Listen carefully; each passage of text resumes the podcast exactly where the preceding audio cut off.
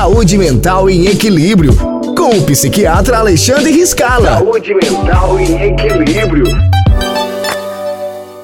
Olá, amigos da Oeste. Voltei agora do Congresso Brasileiro de Psiquiatria. Tive a honra de coordenar uma mesa sobre um tema super importante e até pouco falado, os transtornos alimentares. Sabemos que cerca de 8% da população sofre com transtornos alimentares. As mais conhecidas, a anorexia e a bulimia. São transtornos perigosos e que, se não forem tratados, podem levar a pessoa à morte. Então, temos muitos tratamentos hoje já disponibilizados. A própria psicoterapia é uma ferramenta super importante para a gente tratar os transtornos alimentares e, claro, ir até o psiquiatra e a gente organizar o projeto terapêutico para isso. Então, fica a dica: transtornos alimentares estão em alta, temos muitos problemas, muitos novos transtornos relacionados aos transtornos alimentares e seria bem interessante quem tiver a dúvida procure um profissional da saúde mental. Um grande abraço, um excelente fim de semana para todos.